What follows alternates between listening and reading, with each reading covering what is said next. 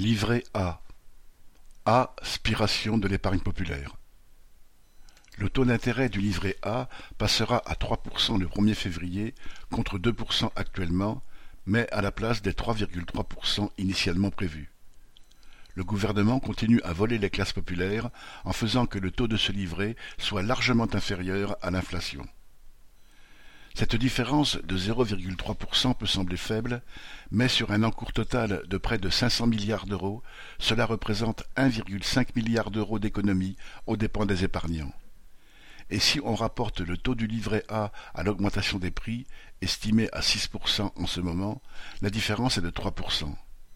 Pour une épargne de 1500 euros, cela représente 45 euros perdus sur une année. Le gouvernement Macron n'en est pas à sa première limitation des intérêts perçus par les détenteurs d'un livret A. Il avait déjà modifié la formule du taux du livret en février 2020 de façon à le faire décrocher du taux officiel d'inflation.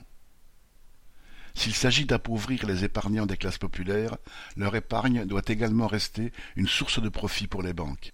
En effet, 40% de l'encours total des livrets sont mis à la disposition des banques qui s'en servent pour prêter ou spéculer.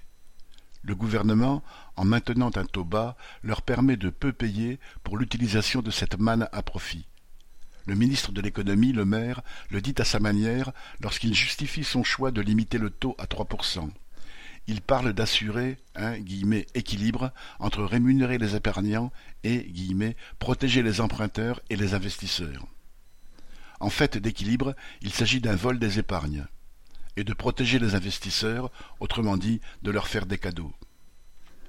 De leur côté, les 60% de l'encours qui ne vont pas aux banques reviennent à la Caisse des dépôts et consignations qui en prête une partie aux organismes HLM à des taux préférentiels. Le livret A permet ainsi de financer en partie la construction de logements pour les classes populaires.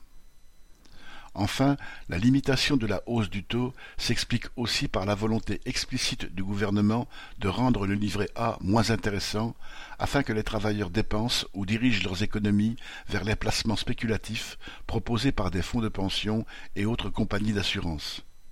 Une autre façon de leur faire des cadeaux. Thomas Baumer